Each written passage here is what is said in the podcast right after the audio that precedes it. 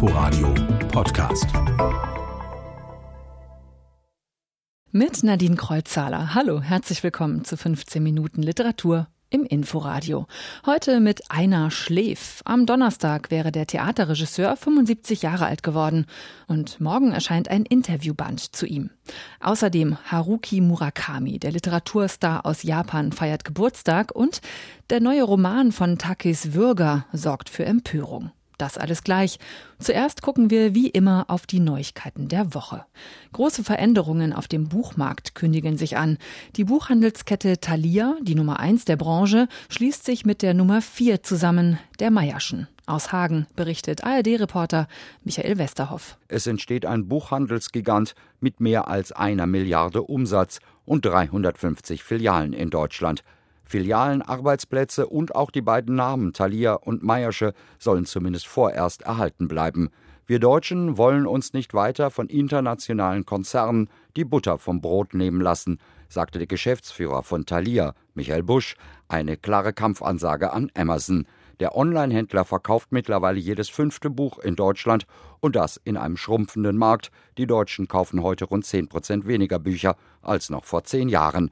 Die Fusion ist keine gute Nachricht für Verlage. Die fürchten, dass der neue Buchhandelsgigant beim Einkauf stark auf die Einkaufspreise drücken könnte.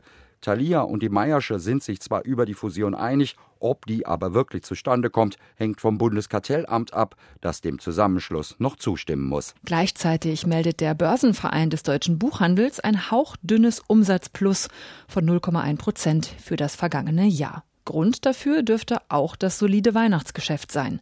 Sachbücher und Kinder- und Jugendbücher legten zu 2018. Die Belletristik, die Reiseliteratur und Ratgeber machten weiter Verluste.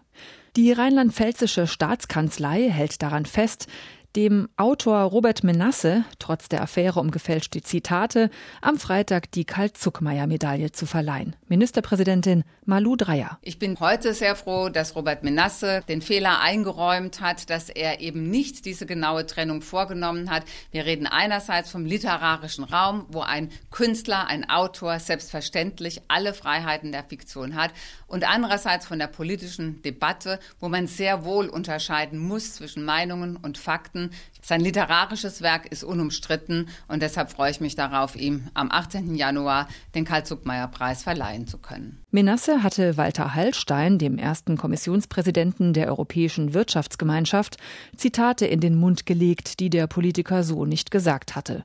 Und das nicht nur in seinem preisgekrönten Roman Die Hauptstadt, sondern auch in faktenbasierten Essays.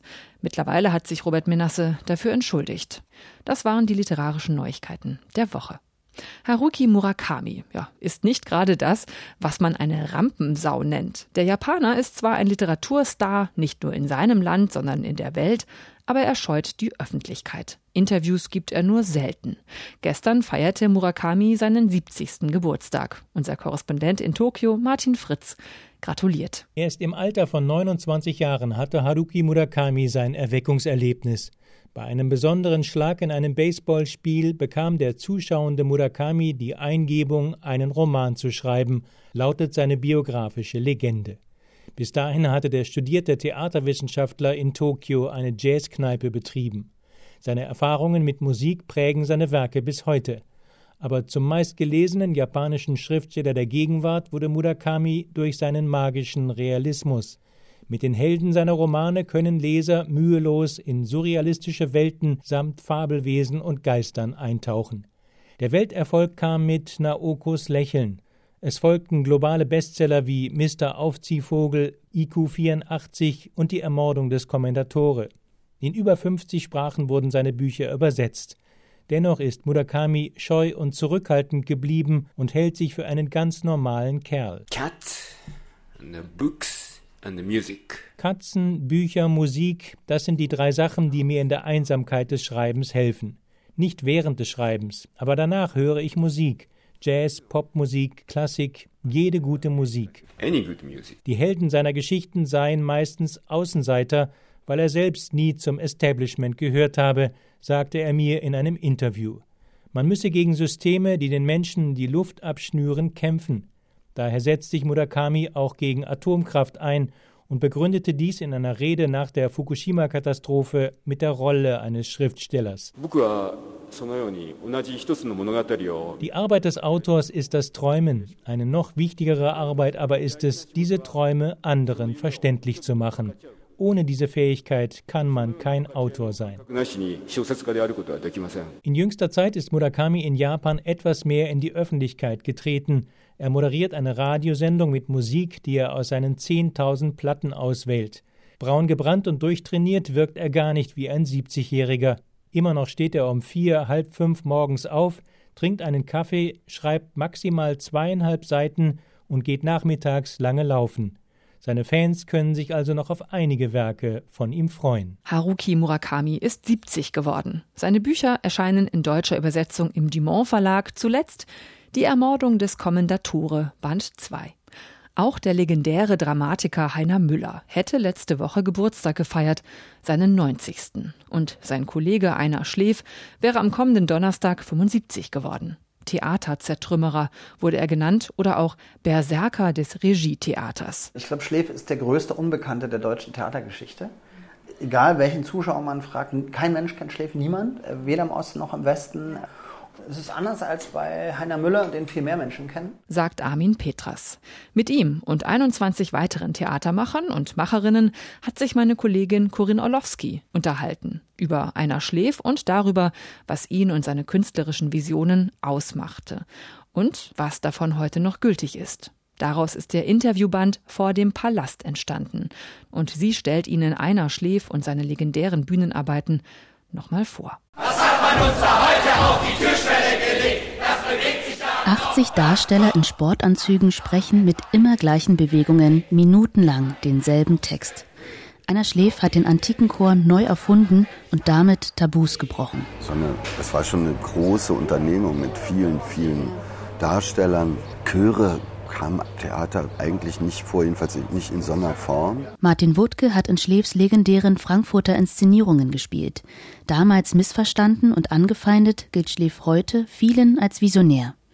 Wuttke hat seine Bedeutung schon früh erkannt und ihm auch persönlich viel zu verdanken. Ich glaube, wenn mir Schläf nicht begegnet wäre, wäre ich heute nicht mehr am Theater.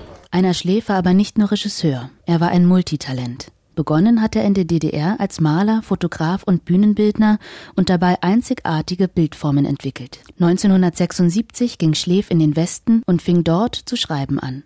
Zuerst Erzählungen und Stücke, dann den Monologroman Gertrud, in dem er seiner Mutter nachspürt. Parallel schrieb er weiter an seinem Tagebuch, das posthum veröffentlicht wurde.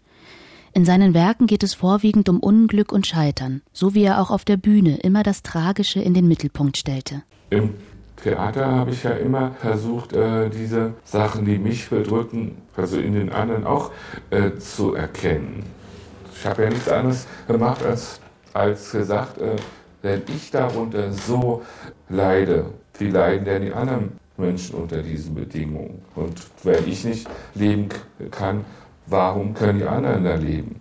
Und das habe ich ja immer probiert, in ein bestimmtes äh, Verhältnis zu setzen. Am Theater fand Schläf einen besonderen Zugang zur Sprache. Er, der Stotternde, konnte auf der Bühne flüssig sprechen und hatte dort eine umwerfende Präsenz.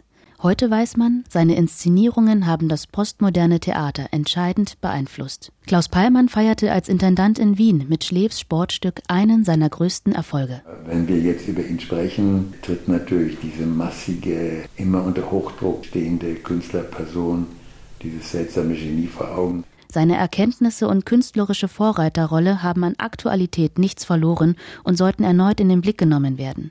Es sind spannende Entdeckungen darin zu machen. Corinne Orlowski. Sie hat mit vielen Theatermachern über Einer Schläf und seine Arbeit gesprochen. Nachlesen können Sie das in ihrem Interviewband Vor dem Palast. Morgen erscheint er bei Surkamp. Und am Mittwoch stellt Corinne Orlowski ihr Buch im Roten Salon der Volksbühne vor und die Schauspielerin Jutta Hoffmann liest dann aus Texten von Einer Schläf. Eine Nazi-Schnurre mit Fertigfiguren, so urteilt der Deutschlandfunk. Wer braucht diesen Schund? fragt die FAZ. Anlass für so viel Empörung ist der neue Roman des Spiegeljournalisten Takis Würger, Stella. heißt er. Meine Kritikerkollegen gehen hart ins Gericht mit ihm und seinem Umgang mit Geschichte.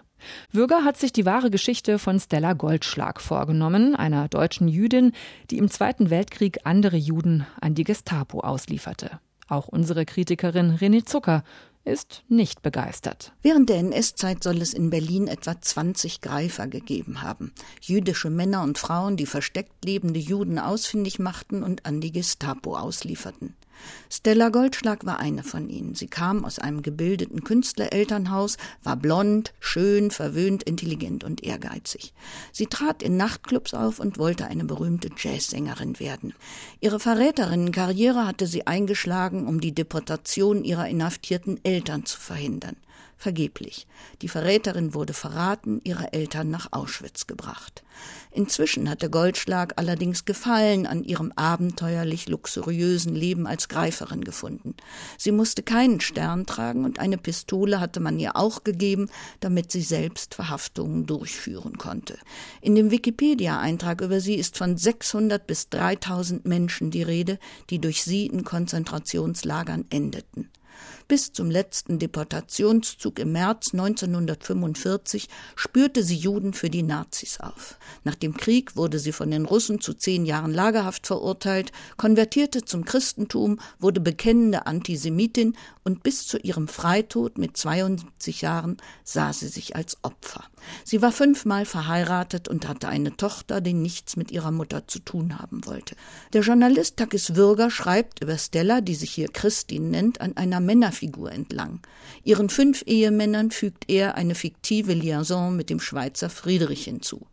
Aufgewachsen in Genf als Sohn eines Schweizer Unternehmers, der kaum zu Hause war, und einer deutschen Großgrundbesitzertochter, hört der junge Mann davon, dass in Berlin die Juden abgeholt werden. Nachts lag ich wach und dachte an das Gerücht aus dem Scheunenviertel. Die Deutschen waren in meinem Kopf das, was ich sein wollte. Ich hatte im Lichtspielhaus Bilder von marschierenden Soldaten gesehen. Ich wollte kein Soldat sein, aber vielleicht würde ein Teil der Stärke auf mich überspringen. 1942 geht Friedrich aus Abenteuerlust nach Berlin, lebt am Pariser Platz in einem Grand Hotel, lernt Stella Goldschlag kennen, erotisch erfahren, übermütig, geheimnisvoll, neurotisch und perviktinsüchtig und naturgemäß verfällt er ihr, erfährt aber auch von ihren ruchlosen Denunziationen, will sie retten, mit in die Schweiz nehmen, aber Stella bleibt und Friedrich fährt allein zurück. Takis Würger hütet sich vor Verurteilung, obwohl ihm manches Klischee unterläuft. Einige mit einer Basis von Wahrheit, andere eher unwahrscheinlich, wie in der Szene, in der das junge Paar mit Friedrichs Vater essen geht und Stella, die aus einem wohlhabenden Bohème-Milieu kommt, sich benimmt wie die kleine prollige Polizeihelferin in der Berlin-Babylon-Serie. Mögen Sie Austern? fragte Vater. Bitte was? fragte Stella. Vater bestellte zwölf Sylter Austern auf Eis. Er zeigte Stella, an welcher Stelle sie das Messer in die Muschel stecken musste. Austern waren aus mir unerklärlichen Gründen nicht rationiert. Sieht lustig aus, flüsterte Stella und grinste. Sie schlürfte die Auster und verzog erst das Gesicht. Dann schaute sie meinen Vater erstaunt an. Ist ja köstlich, sagte sie. Angesichts der vielfältigen Bearbeitung des unfassbaren und in vielerlei Hinsicht skandalösen Lebens von Stella Goldschlag erschließt sich einem die Notwendigkeit dieses Buches kaum. René Zucker über Stella, den neuen Roman des Spiegeljournalisten Takis Würger, erschienen im Hansa Verlag. Einige Schülerinnen und Schüler, die beim Berlin-Brandenburgischen Schreibwettbewerb Theo mitmachen, träumen wahrscheinlich auch davon, eines Tages mal ein Buch in einem Verlag zu veröffentlichen. Beim Theo können Sie sich ausprobieren und eine Geschichte einsenden. In diesem Jahr heißt das vorgegebene Thema Vor dem Sturm, passend zum 200. Geburtstag von Theodor Fontane.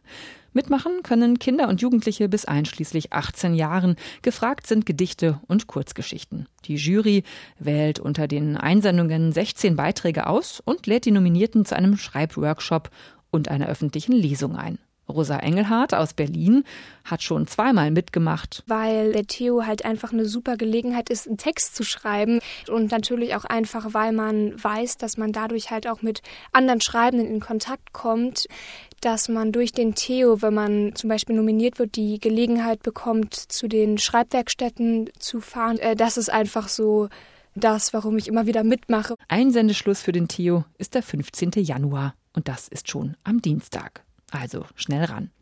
Das war quergelesen für heute. Bleibt noch der letzte Satz, wie immer bei uns der erste aus einem Roman. Heute zu seinem 70. aus Haruki Murakamis Die Ermordung des Kommendatore, Band 2. Auch am Sonntag war herrliches Wetter. In diesem Sinne, einen schönen Sonntag noch, wünscht Nadine Kreuzzahler.